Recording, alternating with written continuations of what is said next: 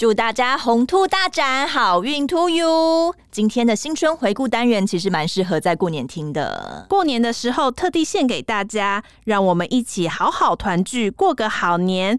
也祝大家兔年能够赚钱赚到兔。新的一年也请大家多多指教哦，大家多多指教。你给我记者，好哦，我给你记者。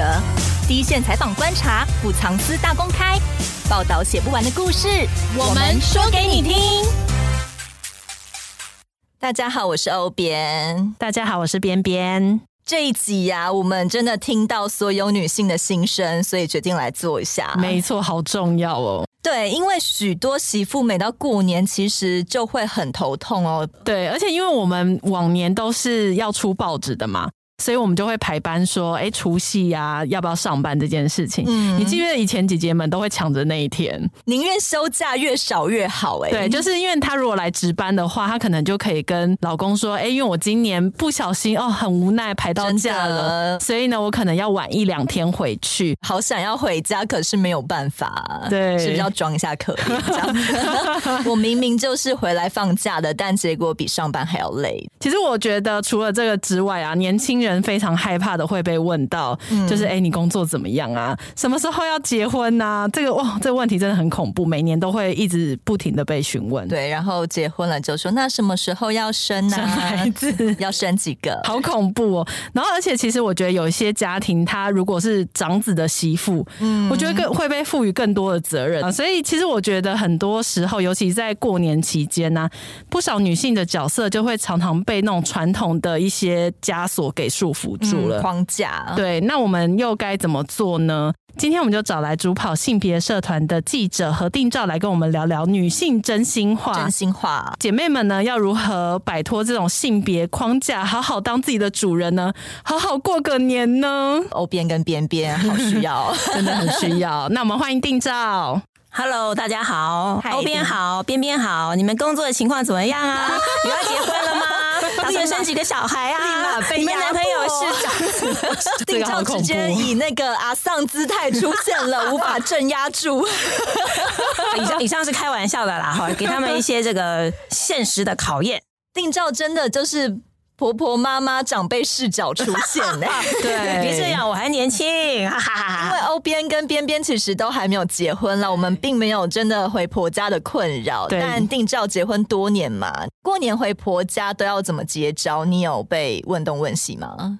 其实我觉得我算是很幸运的例子啦，哈，也是感谢刚好啊，我的公婆啦，哈，我的父母其实都还蛮开明的。嗯，像我，嗯，像以谈到说回婆家这件事情啊，因为我。婆家以及娘家都在台北市，而且其实离的距离非常近，走路大概二十分钟就到。所以其实我们除夕的时候呢，通常就是回公婆家吃饭嘛。但吃完饭，我就会回我呃，就是我的娘家这边来跟家人相聚一下。虽然那个时候他们的年夜饭已经吃完了，但是我就会在那个时候大家还是聊聊天呐，哈。然后我就先送给父母红包。通常会这样子过，然后大家在一起合照，然后之后呢，我再回到我自己的家。我们的年夜通常结婚后，我们的除夕大概都是这样子过的。定照是不用在婆家过夜的，不用不用不用，也不用帮忙煮一大桌菜啊，帮忙拜拜什么的吗？不用，这点我还是非常感谢 我的我的公婆。公婆对，嗯。早期的时候啊，我也曾经，我婆婆曾经想要自己煮嘛，然后就自己在那边煮啊。嗯，那我也曾经想说，哎，去帮忙啊。但是我婆婆都会说啊，不用不用，她自己来就好。我这个不懂事的，她会不会想也会很顺理成章的说的菜可能不好吃，搞不好有可能哦。但是我也就顺理成章的说，哦，好好好，婆婆辛苦了。然后接下来就默默的坐到客厅去看电视，也没有要假装一下吗？有，当然是推脱一下。哎呀，但婆婆就说厨房很小，那事实上那个厨房确实也很小，因此我也。至少啊，勉为其难的离开了。虽然我的心里很想要帮助婆婆，但真不好意思，哎，真的跟那个姐姐的“ 哎呀，好想回婆家，可是我要上班”的心情一样，好可惜哦。这这时候还是要那个表现一下嘛。对，但我觉得我婆婆是非常有智慧的啦。后来她也会体认到说，哎，确实在这种时候啊，你会有不同的好几有几个媳妇嘛，哈，嗯，那可能。嗯，就整个状况也会比较复杂一点。那后来最近这几年啊，我们都是有时候在直接在外面餐厅吃，嗯，那有时候我们就直接从外面叫整桌的菜上来，嗯，而且因为我婆婆家她的楼下刚好就是一家餐厅啊，还蛮著名的一家餐厅，嗯，所以就直接请那个餐厅嗯的外送直接送到我们家来，嗯，所以整个状况就变得单纯许多。那我们只要负责说，哎，那个他们端菜来的时候，把菜摆在桌子上，帮忙摆盘一下，对，摆盘一下，然后呢，嗯。接下来吃完饭之后，这些外送的餐厅的外送，他们都会把菜盘再端出去，哦，所以这个也不用自己洗吗？对，就不用自己洗。哦，那真的很方便呢。整个过年好像省掉一半的力气。对对对，那这样子我觉得现在真的便利非常多哎。嗯，那我刚才也有立马征询到一个故事，我觉得这故事也非常的棒哎。我同事啊，他说他呃他老婆今年要值班嘛，所以没有办法一起回婆婆家过年。但他的婆婆就是同事的妈妈啦，也非常的开明哦。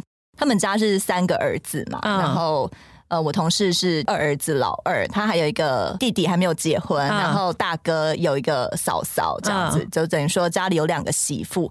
他说，呃，嫂嫂在家在婆家就只负责洗碗，嗯，然后他老婆连洗碗都排不上，就是 完全不用做事。嗯、那为什么婆婆人这么好呢？因为婆婆就体认到，她以前是个苦命的媳妇。他们家就是那种传统三合院，然后一大家子的媳妇，对，过年就要负责煮菜，然后家里奶奶掌大权。嗯，可是她刚才说，他们家那时候女生过年是要在后面厨房吃饭，还不能上主桌的那种。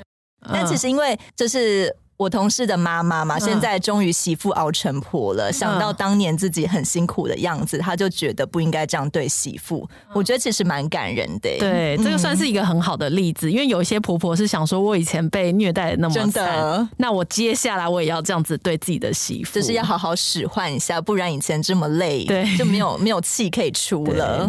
这个婆婆的观念也是非常好的，因为像我访问，嗯，像一些这个妇团啊，他们也是谈到说，现在越来越多的这个所谓的地方的妈妈们啊，他们以前早期也是被这样虐待过来的，但是他们现在就慢慢去转变这个想法，觉得说他们这一代虽然被苦过，可是他们不希望他们的下一代，就他们女儿这一些啊，同同还有包括他们的媳妇，同样去倒这个覆辙，所以他们从小就来训练自己的儿子跟这个女儿要做一样同样的家务，他们不想去虐待到别人。的女儿，嗯，那对于自己的女儿也是一样的要求，他们也啊、呃、不想去虐待这个媳妇。那我像我这个嗯受访人，他自己就在空大开一个课程哈，他在这个各地的这个乡镇去教这个地方妈妈，然后希望他们改变自己的思维。嗯，如果自己没有办法改变自己的命运，至少要改变下一代的命运。我觉得这是为什么，像刚刚。嗯，欧边讲到这个例子，他的这个同事的例子，嗯，现在的婆婆们，他们开始会去转变想法，然后不要让这个命运重复。毕竟妈妈生的心肝宝贝女儿嘛，嗯、不希望被人家虐待。那至少你自己有了一个这样的想法以后，别人的宝贝女儿交到你手上的时候，你就要好好待人家嘛，这算是一个善果循环，是正向循环。而且现在很多职业妇女啊，有时候真的说实在做菜不是很好吃啦，像我，所以我觉得大家如果方便的话，就是外购年菜就好了。我真的觉得不要荼毒呃家人的胃跟自己嘛，都很累啊，是不是？那早年呢、啊，其实我们也强调除夕团圆嘛，一定会在夫家团聚，这就是一个传统啊。那这个传统呢，其实，在社会不断的改变之下，尤其是以前都是大家族嘛，那种三合院啊，嗯、但现在都市化以后，小家庭越来越多，有可能只有比如说爸妈就生一两个小孩，对，或是现在呃同志啊，其实也结婚了，可是其实有一些状况，他们可能不被家里的人接受，那他们要怎么过年呢？嗯、其实也是蛮好奇的，定照可以跟我们分享一下吗？我就谈一个，就是有个很著名的男同志三温暖啊，汉式三温暖，从这个案例呃为出发来谈说，去想说什么叫做除夕团圆这件事情。那这个啊，嗯，这个汉式三温暖啊，这个老板大家都知道阿嬷，阿嬷是男生还是是男生？他是个男同志。Oh. 那呃，他们都小 gay 啊，哈，后来是慢慢尊称他阿嬷，因为对于小 gay 来讲，他年纪算是相对的大，虽然他当时被称为阿嬷的时候，他才五十几岁。那阿嬷的故事是这个样子，她因为很早，她现在已经六十，应该已经六十八岁了。哦，她早年的时候，大家可以想见，那时候台湾还非常的保守封闭嘛，嗯嗯、所以她不可能去讲出她是同志这件事情。嗯，那她因为她那个时候，嗯，她大哥过世嘛，哈，然后她妈妈很伤心，然后又一直叫她去相亲，那所以她在勉为其难之下，她就呃跟这个相亲的对象结婚。那那个相亲的对象呢，也是因为就她所知，也是因为她本来有另一段恋情，可是后来不顺遂，所以可能是因为负气，所以才第一次见面，他们就结婚了。那婚后啊，他们生了个女儿，可是两人其实很少交谈。那后来反正嗯，总之因为家庭的一些因素，他们就有呃一个欠债的因素哦，家族那边有人欠债的因素，所以他们就办了假离婚。那后来就干脆顺势的，就是两人就分开，然后太太就把女儿也带走了，这个阿妈就变成是独自一人。那刚好他的朋友说要开这个三温暖，就找他一起来。他也想说这样也不错，他就开了这个三温暖。从台南到台北来开了这个汉式三温暖哦，嗯，那他们开幕第一年的时候啊，本来只是要员工自己围炉，那在除夕的时候要不要自己围炉？结果后来因为刚好那一天也有许多的客人嘛，就变成干脆大家都一起在围炉。本来是私人员工的事情，就变成一个团聚的，呃，跟这个客人一起团聚的一个节庆一边这样。对，而且为什么会那么多人留在那边呢？因为这些单身吧。哦，当然就是男同志哦，都是男同志。他本来就是想要开一个同志三温暖吗？呃，这这他他算不是呃，他是不是纯粹的同志三温暖？这点我不确定。不过，嗯，去那边的客人应该大部分都是男同志，哦、都就是可以在那边找到认同感。呃，对，就是呃，会会有互相凝聚认同。那嗯，为什么那些在为什么在除夕的时候，大家理论上会回家，而在这个汉式三温暖会有那么多的男同志呢？那就是因为他们在跟家族的关系不不大好，不太不可能太好嘛。Oh. 他们可能是不被欢迎回家的，他们等于无家可归。有些是被赶出来的，这个在早期的台湾是很常见的。像白先勇老师的《虐子》这个书里面也都记载的很清楚，那个里面很多都是。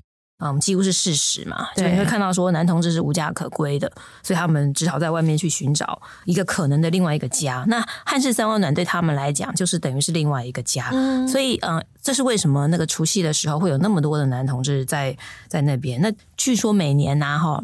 每年除夕的时候，大概有五十个 五十个人团聚在那边，一起吃三温啊，一起吃，一起吃年夜饭这样子，一起吃年夜饭，而且都是这个阿嬷一个人煮的，因为她非常会煮。Oh. 然后我就听那个嗯，有个单位叫做同志咨询热线嘛，因为他们也一直长期的跟阿嬷很熟识，他们说啊，这个阿嬷其实她从每年啊，她从过年前的一个礼拜就开始准备，因为你想想看，五十人的食材是一个大家族，对，他要大量的去去买多少的食材在准备，所以他一个礼拜前就开始准备，然后在过年期间他要连煮一个礼拜。哇！可是这个阿嬷呢，她是乐在其中，因为对她来讲，汉式三温暖就等于是她的家一样。嗯，那些嗯这些客人然后他的员工们啊，等于小孩吗？对，就像是家族的伙伴一样，甚至也有比他年长的，因为像个很感人的故事，就是说，嗯。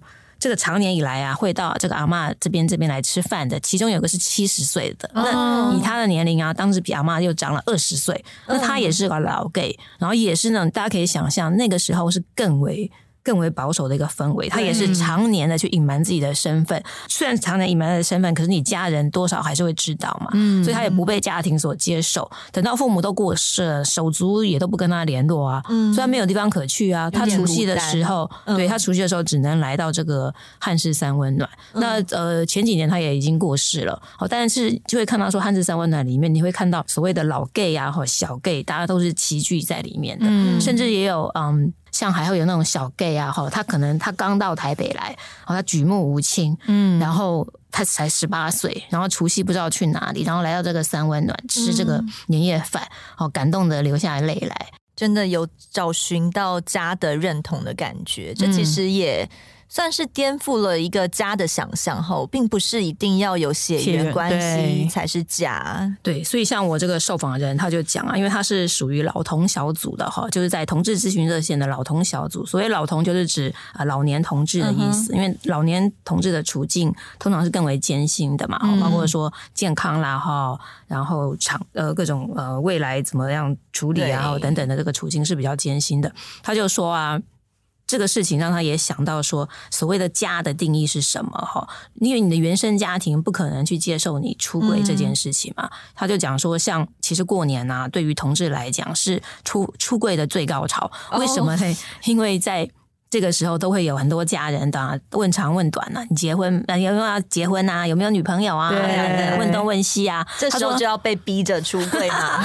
他说有些人会受不了，因为每年回去都在那边轰炸，嗯、所以就会被气的、被激的说：“我是同志啊，我喜欢的是男生啦。”不要再问了。对对对，一片静默吧，这样子很尴尬耶。对，对，有时候会是一个火爆的场面。比方说，你父母可能啊，你是同志，说你喜欢男生，有没有搞错？等等等等之类。那有时候是一种嗯。尴尬的处境也都会有，总之、嗯、这个情况就不会是太愉快的嘛，哈。那他们就等于是有时候就是被动的出轨，那当然也有人是主动的出轨。既然你问个不停，我就我就直接的告诉你，哎，我就是不要再问了。对，对那对他们来讲呢，汉室三温暖这样的地方，你反而你在里面是自由自在，嗯，是没有什么好。去跟他们 argue，然后呃有冲突的，也没有压力。对，这种愉快的气氛，不就是所谓团圆的时候应该存在的吗？对呀、啊，对，所以像呃我这个呃受访人呢，他就说，像他的话，他除夕啊虽然还是回他自己的父母家，好大家一起团聚，但每到大年初三的时候，他们就会去呃汉室三万暖走村哈，去拜访这个阿嬷。嗯、他说这个远比自己去那个什么亲戚家走村有趣多了，因为真的都是。自己人嘛，都是自己非常熟悉的人，好，然后那个阿妈也都很高兴啊，都会热情的招待他说他们，然后他说他们老同小组啊，每年都非常期待走村的时刻，初三走村去看看阿妈，对，等于是另外一种家的团聚的感觉。每年我也看到他脸书上啊都 po 这个照片啊，大家都很开心啊，然后这才是一个真正的一个家的团聚的感觉。其实这样看起来会更开心诶，很温馨。硬要去一些一年才见一次的亲戚家，然后被问东问西。哦，但我刚才得知一个妙招，嗯，就是边边你也可以购入一件衣服。对，是什么衣服？问婚姻就是红包两千，然后问工作三千，这样。嗯，你是说团购一件？你是说直接印在那个我的 T 恤上吗？对，叫那些婆婆妈妈、叔叔伯伯不要再不识相了。那这个时候我可能会更希望他们问，因为我想要多领一点红包。那还是那个问了以后，然后再把衣服掀起来。先照一件，让有种请君入瓮的感觉，这样也不错哎，可以赚点零用钱。毕竟我们现在也不太能收红包嘛，就靠这一个，好像也不错。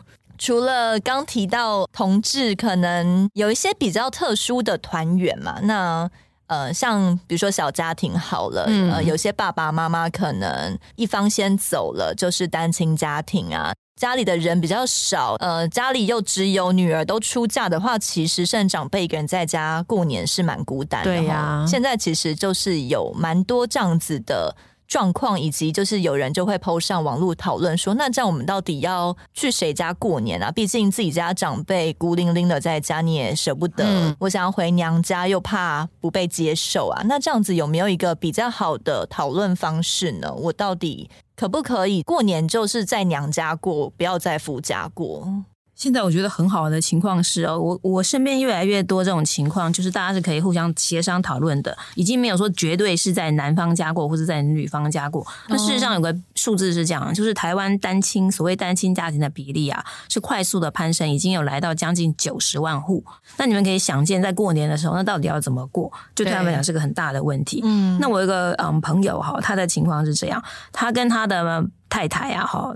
都只有单亲，他自己是嗯，他的妈妈呢早就已经过世了，所以只有爸爸，嗯、年纪也很大，八十几岁了。他的太太呢是家里的父母已经离婚，那所以是妈妈一个人在家里。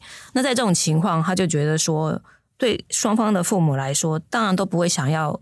呃，除夕都不会想要一个人过嘛，可是所以要怎么做呢？后来他们就谈好，就是轮流到对方家过。嗯、比方说，哦，他说他的太太家里那时候只有三姐妹，哦，大姐是移民，小妹也已经结婚了。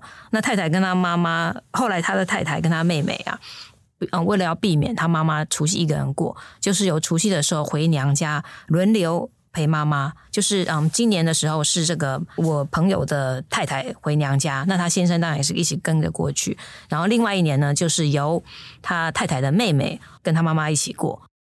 他这个时候就跟他的太太一起到他爸爸家来过。嗯，像这样子轮流，免得每一次都只有一方变得比较孤单。他们用这样的一个轮流的方式。然后我我其实那时候蛮感动的，因为我这个朋友也其实也已经五十多岁了哈。嗯。可是然后是个男性嘛哈。嗯。但是他就哎，我我也有点小意外，说哎，他的想法是非常开明的。嗯。啊，就是觉得说不能够让老人家这样孤单啊，而且他说这个是人之常情，他觉得这种沟通协调是必。必要的，所以我觉得蛮好的。就是我想在呃，现在已经就算是现在五十出头的，啊，可能都有已经有慢慢这些类似的这些观念，像这种呃五年级啊，五年级左右这样的人，嗯，世代就没有再这么刻板印象，我一定要回夫家。对，其实是不是应该从男生先开始教育起啊？如果丈夫这边的观念可以稍微改一下的话，说不定就可以。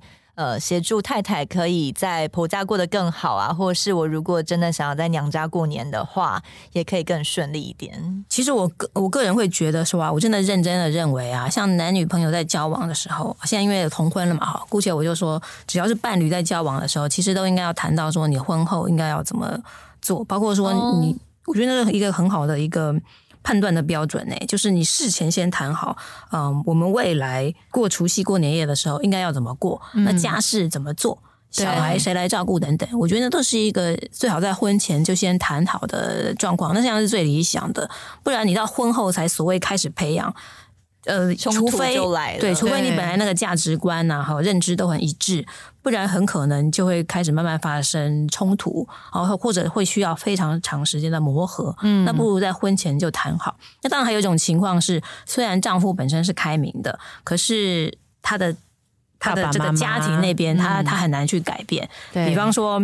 我有听到一个朋友啊，他是讲说，像他的先生当然对他很好嘛，他们彼此也都很好。可是呢，他婆婆就是比方说他的生活习惯上面就比较节俭一点，嗯、那以至于他每次回要回嗯婆家哦，然后去一起过年的时候，对他来讲都是莫大的折磨，因为他婆婆非常节俭呐、啊，包括说。嗯嗯，煮水饺啊，他这个水饺的汤，他一定要都把它喝完，而且要分给大家喝。水饺汤没有味道哎、欸，应该不会有人拿来喝吧？可是，可是我必须要说吗？但是我必须要说，其实我小时候啊，我爸爸啊，哦、我爸爸也都会，我们我们都叫他水饺汤哎，嗯，我以为那是很自然的，就是，但是不不，你不会单独喝它，你可能我妈妈就会在水饺汤里面加蛋啊，对啊，变成蛋花汤，这样可以。哦、但如果只有白白的水，然后也没有调味，真的就跟开水差不了多少了耶。嗯、对，然后而且我觉得蛮妙的是啊，我这个朋友，因为他年纪又比我小一些嘛，嗯、他的讲法是啊，他自己都无法接受喝这种所谓的水饺汤，但是他更无法接受的是，他绝对不让他这个小孩子来喝这种水饺汤。嗯、他觉得小孩子怎么能喝这种东西嘞？所以，嗯，他就说他跟他的另外一个妯娌啊，就是他的小婶，嗯、然后呢。他们就会在那边合作，然后偷偷的把这个水饺汤给倒掉。哎呀，不小心啊，忘记了，这样吗？因为我们家都没有喝的习惯。哎呀，不好意思啊，婆婆。对，然后他们就说，嗯，如果是为了他们自己要喝啊，他们还可以勉强可以忍受。可是如果是为了小孩，为了小孩的话，嗯、他们就宁可当这个逆袭，好让婆婆，就算让婆婆不开心也没关系，因为他们要为了小孩而奋斗。嗯。那婆婆不高兴有办法安抚吗？还是就让她不高兴？诶、欸，他们会偷偷的做，就像刚刚讲，他不会故意的，好，明目张胆的，或是表情很差的把它倒掉。就像刚刚讲，他是不小心的倒掉，还是要演一下，在一种无奈的状况下，所以表面上呢，当然还是说啊，没没办法，真是不好意思啊，对对对，婆婆对不起啊，我下次会注意这样。对，又或者比方说，再举一个例子是，他婆婆因为非常节俭嘛，他会把所有用过的塑胶袋都拿来。另外装食物使用，比方说刚刚讲的那个水饺啊，冷冻水饺袋，他就觉得丢掉很可惜，嗯，他就要把冷冻水饺袋里面再装个什么，比方说葱油饼啊，再拿给孙子们吃。哦，但是我这个朋友呢，就会觉得说那样是很污染的，那样是已经装过东西的塑胶袋，怎么可以再装别的食物呢？因此他们在剪开这个冷冻水饺的包装的时候，就会故意把它剪破。剪破这样你婆婆没有办法装其他东西。哎呀，我手艺我就是手笨啦，手对不起婆婆这样。还有个很妙的事情是啊，因为她嗯、呃，像她婆婆因为非常节俭嘛哈，她、嗯、就说她刚呃，结婚，然后那个去婆家吃年夜饭的时候，那婆婆呢就端出一道鱼，然后她本来要吃，结果婆婆就讲说：“哎呀，跟你们说啊，我这个鱼啊，我半年前就已经买好了，嗯、不然现在 要干嘛啦？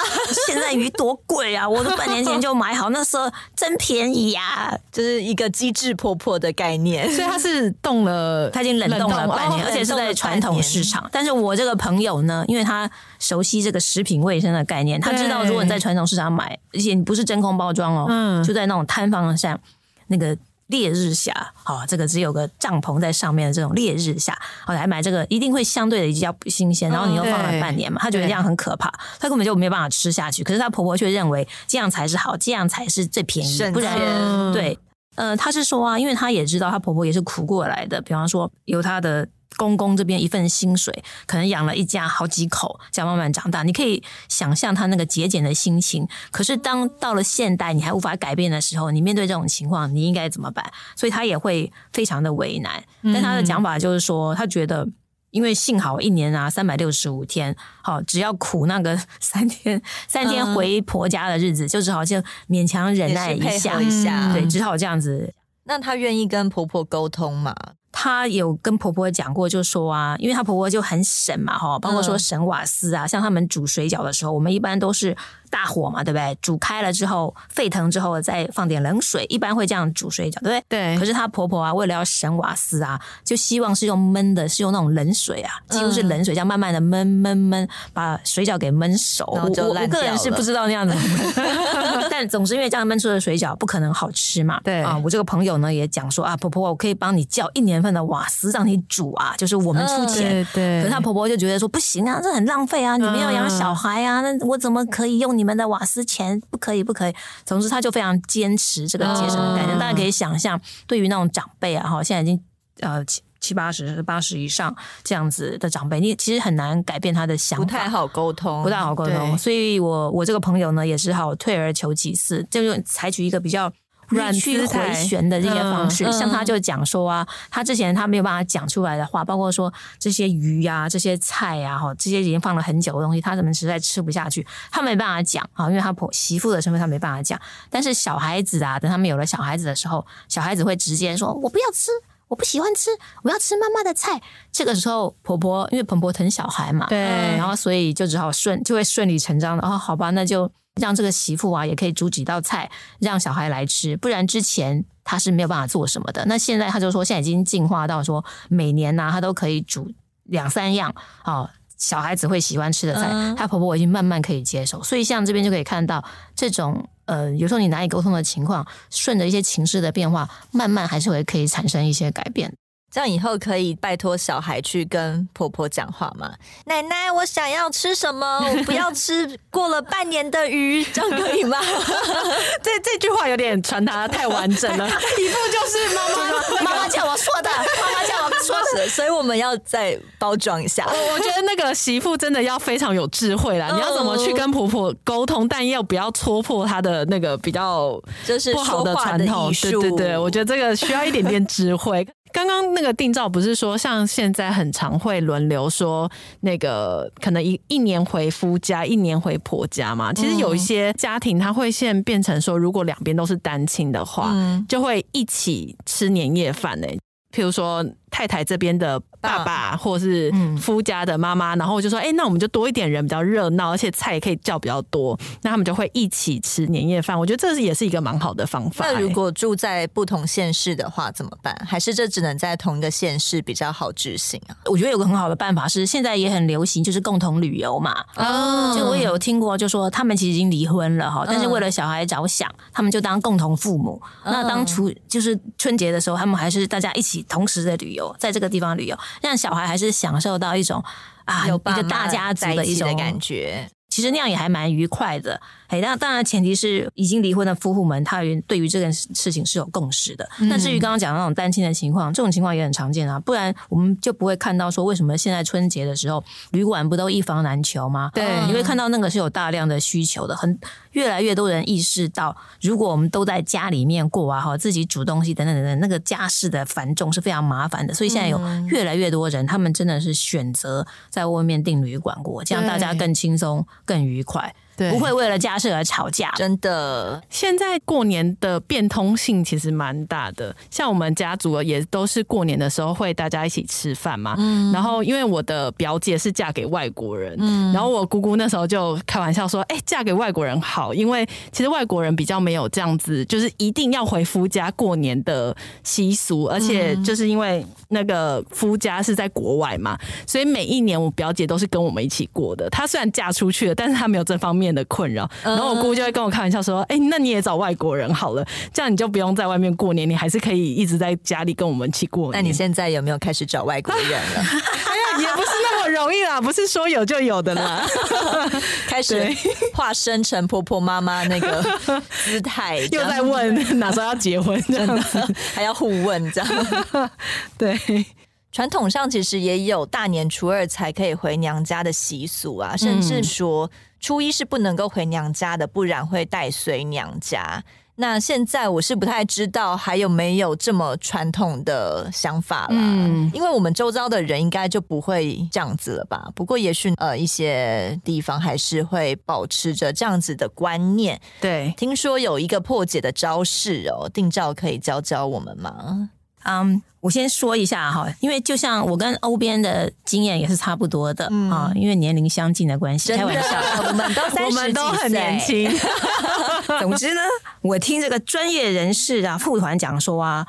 其实，在台湾各地啊，还是有很多这样的情况。我当时也特别问说：“哎，是在哪里？”他说：“就是在新北那边。”新北还有，嗯，我也是很惊讶，因为我们讲到新北，我们想到可能是中永和啊，哦，顶多淡水，没有没有，还有石碇啊，哦，等等，北还是有比较比较偏远一点的地方地方。对，然后他就说，其实这种情况还是蛮常见的，但他说现在慢慢有改善了哈。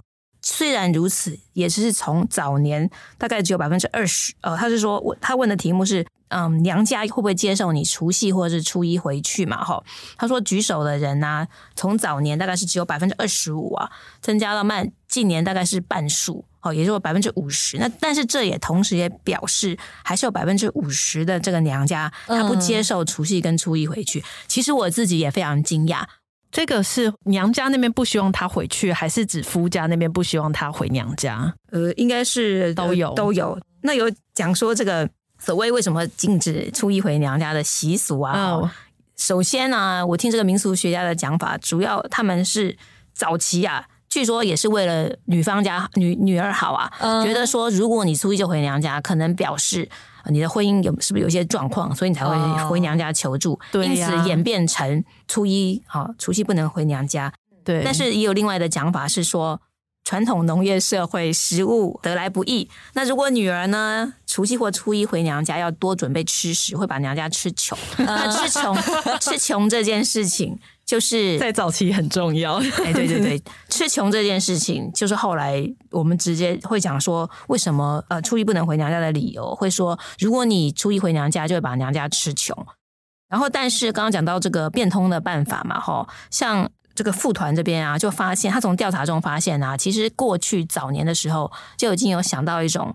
改变的方法哦，就是如果我们带着这个油回去，食用油，对，送给娘家，就可以像是祝贺娘家赚到这个油喜喜。油喜喜是什么意思啊？是赚到发亮的意思吗？哎，我不知道，它是台语吗？应该是吧。完了完了，我们都是客家妇女，怎么办？这两边都是客家妇女，是油下下吗？我是。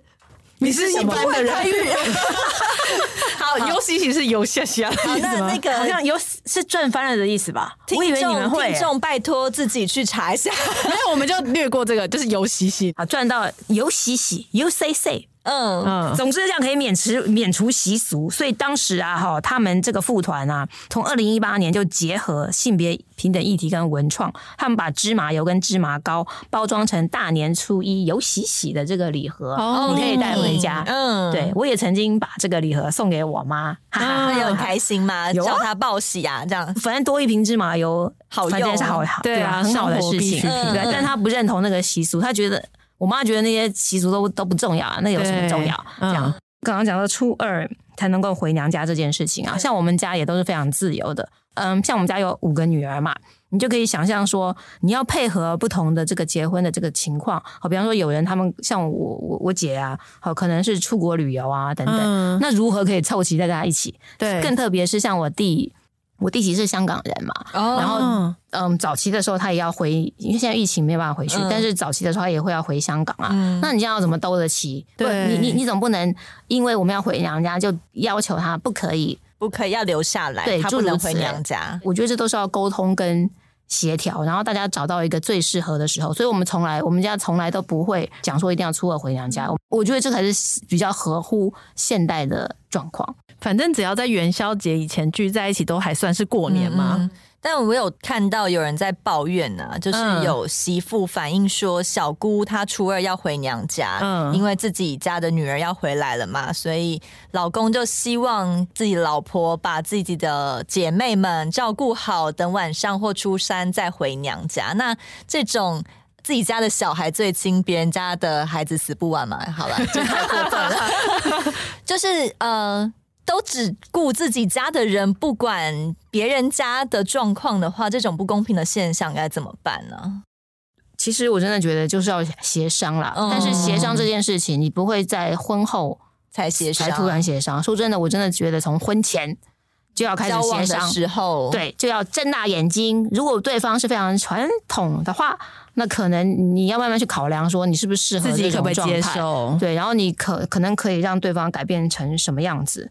有没有可能你们协商或者磨合出一个最好的状态，而不是说等到婚后的时候再来，婚后再说，婚后再说，你你不知道会碰到什么样的情况。当然，如果说发现自己无法自己个人解决的话，复团的话，他们会建议你要找专业的协商者。哦，嗯，像有个台北市这个晚晴妇女协会嘛，嗯，过去我们会以为说晚晴，然后会以为他专讲离婚，其实并不是，他就是你如果婚姻上遇到什么状态啊，什么状况，都可以去找他咨商。晚晴妇女执行长哦，沈淑娟女士，她有讲一个情况是哦，你怎么样去慢慢去转变自己的这个在婚姻中的处境？这个情况是这样的，嗯，是有一位女性啊，我们姑且也叫她 Melody 哈，然后她之前也也都是女强人嘛，在职场上也都是表现得非常好，可是后来因为接送孩子的问题，所以她只好辞职嘛，那变成说之后都得在这个家族。里面，在他夫家的家族，而他夫家呢，就像是刚刚你们谈谈到最可怕的一个情况，就是他夫家是一个大家族，而且他是长子嘛，嗯，所以他是里面是最重要的、最重要的一个。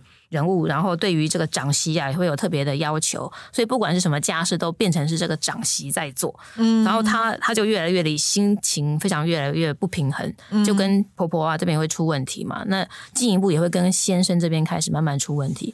那她靠她一个人已经很难去解决这件事情。后来她就是来婉晴这边来请求协助嘛。嗯，然后她也是慢慢去谈说，哎，包括说是不是自己也要做一些改变。那后来也是谈到，就说像这个 Melody 啊，她因为从一个职场上一个很棒的一个角色，慢慢变成在嗯处理这种各种家务大小事，心情会不平衡。他说他才自觉到，他一开始会充满怨气嘛，所以都是闷着头、臭着脸做家事，嗯、对公婆、对先生都没好脸色。那这样子，呃，对方一定会觉得不舒服、不爽嘛，对，关系不可能好。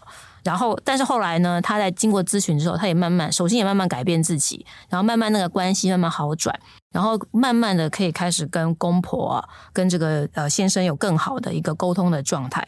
那后来慢慢慢慢，他才从本来他每天三百六十五天都要负责整个家族的餐食，嗯，大家可以想象，在过年的时候是嗯几十人，那平常的时候是十几人，那都是非常可观、很可怕的。都靠他一个人在准备，靠靠他一个人。而且因为他们那个家族虽然呃其实经济状况不错，但是因为公公那边然后也是很传统的思想，觉得不能够请外佣啊，一定要自己做自己做的东西，而且都找媳妇做，而且还是要长媳，要长媳来掌管这一切。累死了。那其他人要干嘛？呃，坐着敲碗等饭吃，坐着等饭看电视，这样吗？是。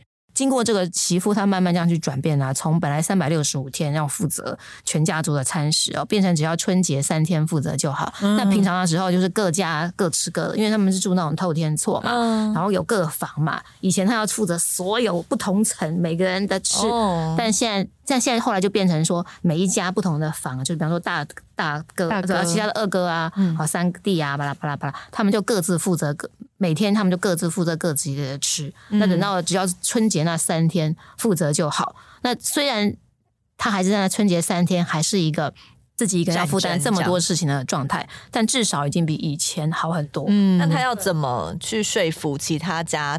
一来配合说，那你们自己准备自己的伙食就好了。他怎么从三百多天变成只要准备春节三天？我就是慢慢的、慢慢、慢慢的沟通，包括说我你客观的想，我一个人不可能处理这么多的事情嘛。慢慢、慢慢，大家也会看到这个社会风气的转变。现在已经不是以前那样，你不可能一个人负责所有的事情啊。嗯，所以才慢慢的去说服了公公婆婆啊。首先是公公婆婆那边，对，然后慢慢你这个其他的家族。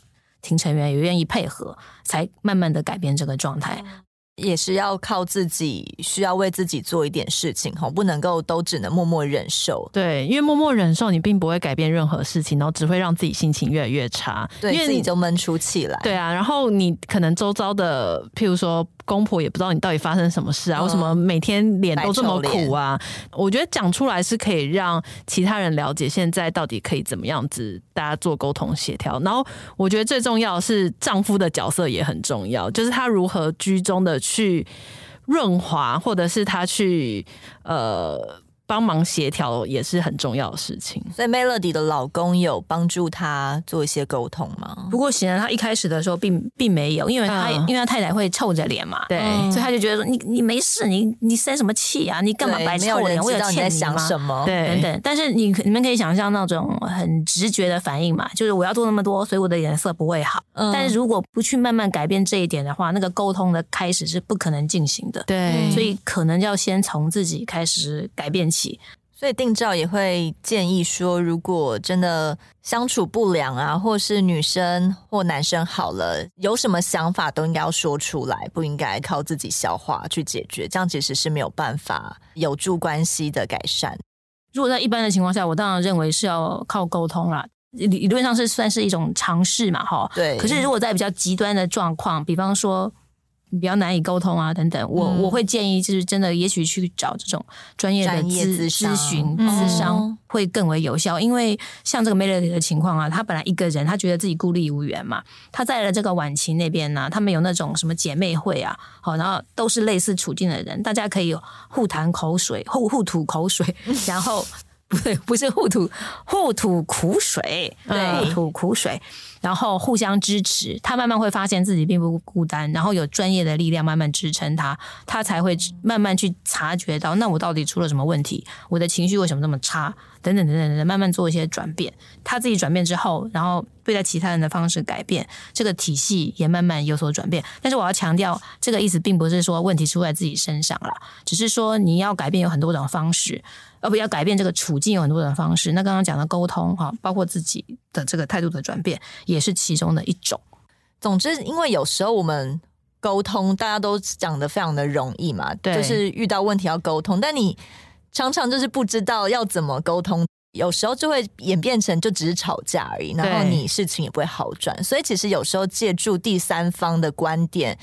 反而可以更客观的帮助你厘清自己面临的问题嘛？吼，就我觉得有时候好像你要先自己认知到你发生什么事情了，对，事情才有办法去解决。嗯，是这个概念吧？嗯哼，是。那过年呢、啊，除了准备食物以外，其实最痛苦的还是打扫、大扫除。那到底这个打扫的分工啊，因为有时候。就我们刚才一直提到嘛，很多家务的观念都是要求女生去做，男生很长翘脚当大爷，也是有点不爽。啊、对，像像以前那个洗碗都是我要去洗，我哥都不用，就有点不爽，是有点在抱怨？偷偷讲一下。对，那打扫啊，或是做家务这件事情上面，是不是在现代社会上其实也不应该这么的僵化呢？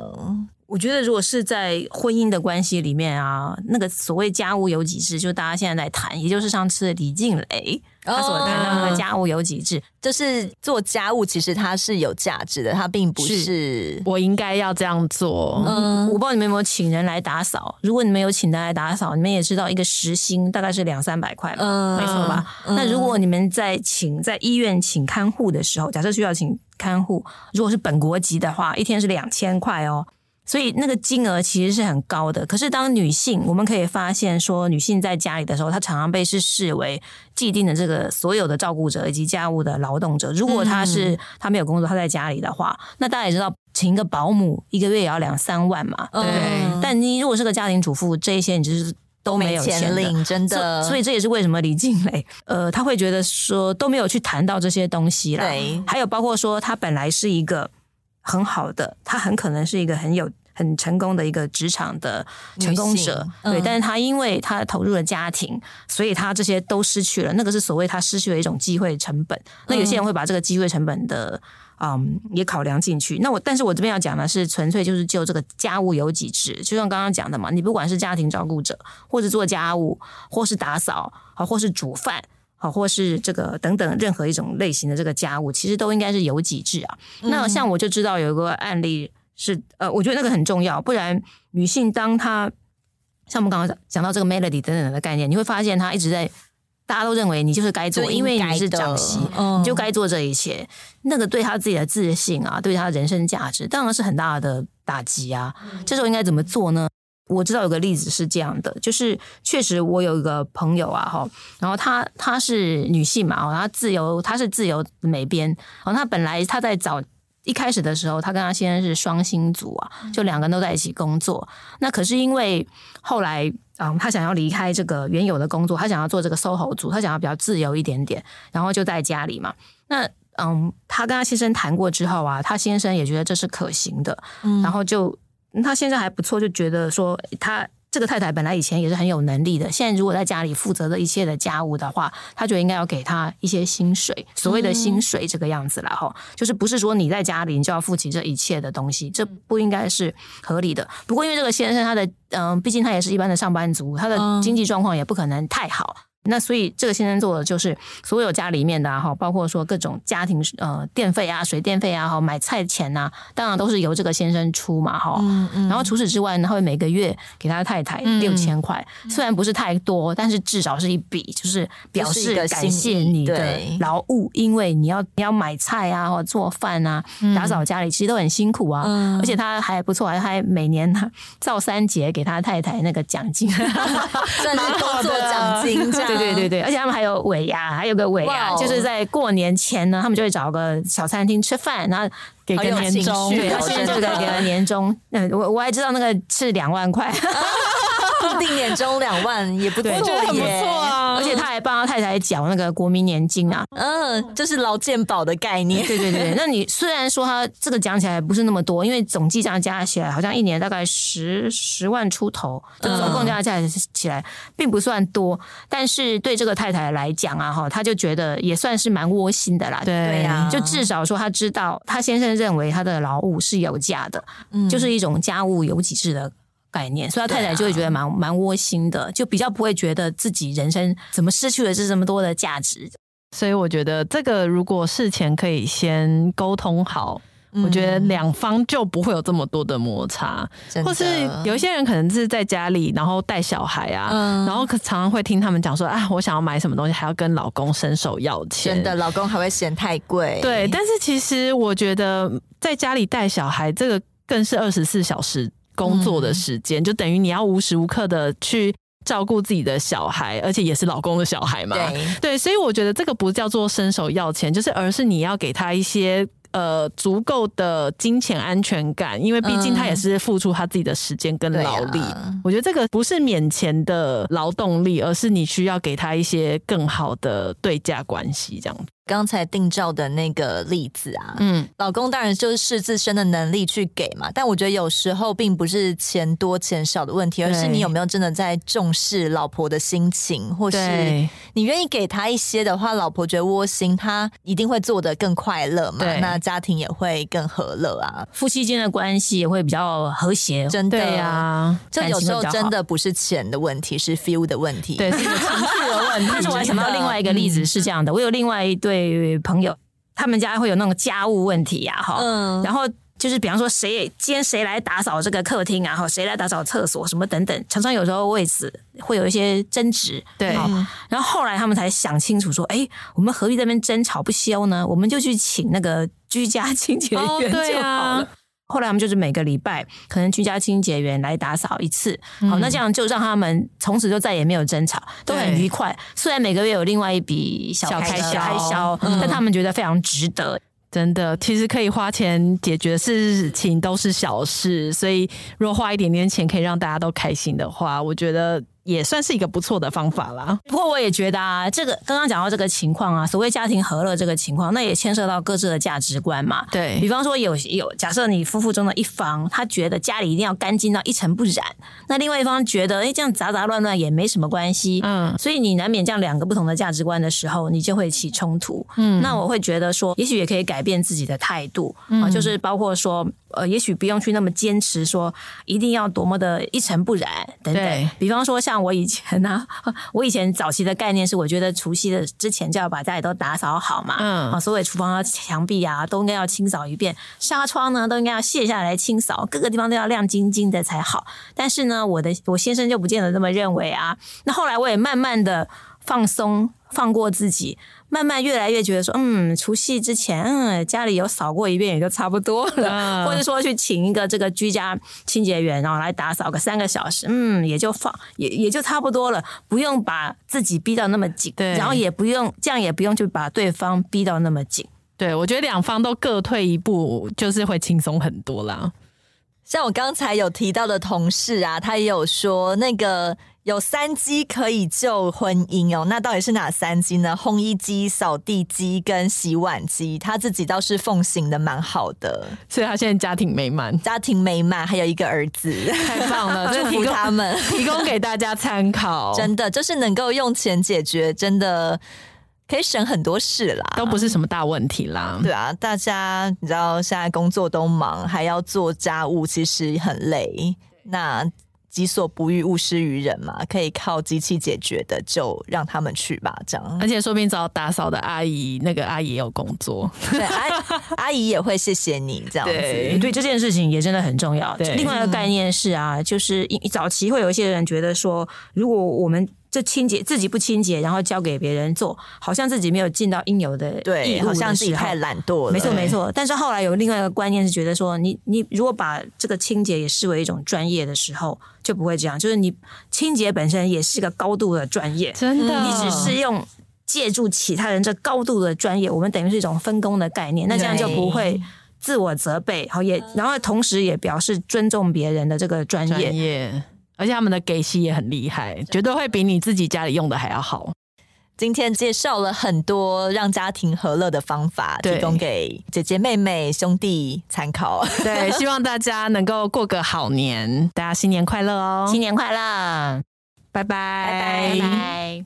更多精彩的报道，请搜寻 VIP 大 U 点 com 联合报数位版，邀请您订阅支持。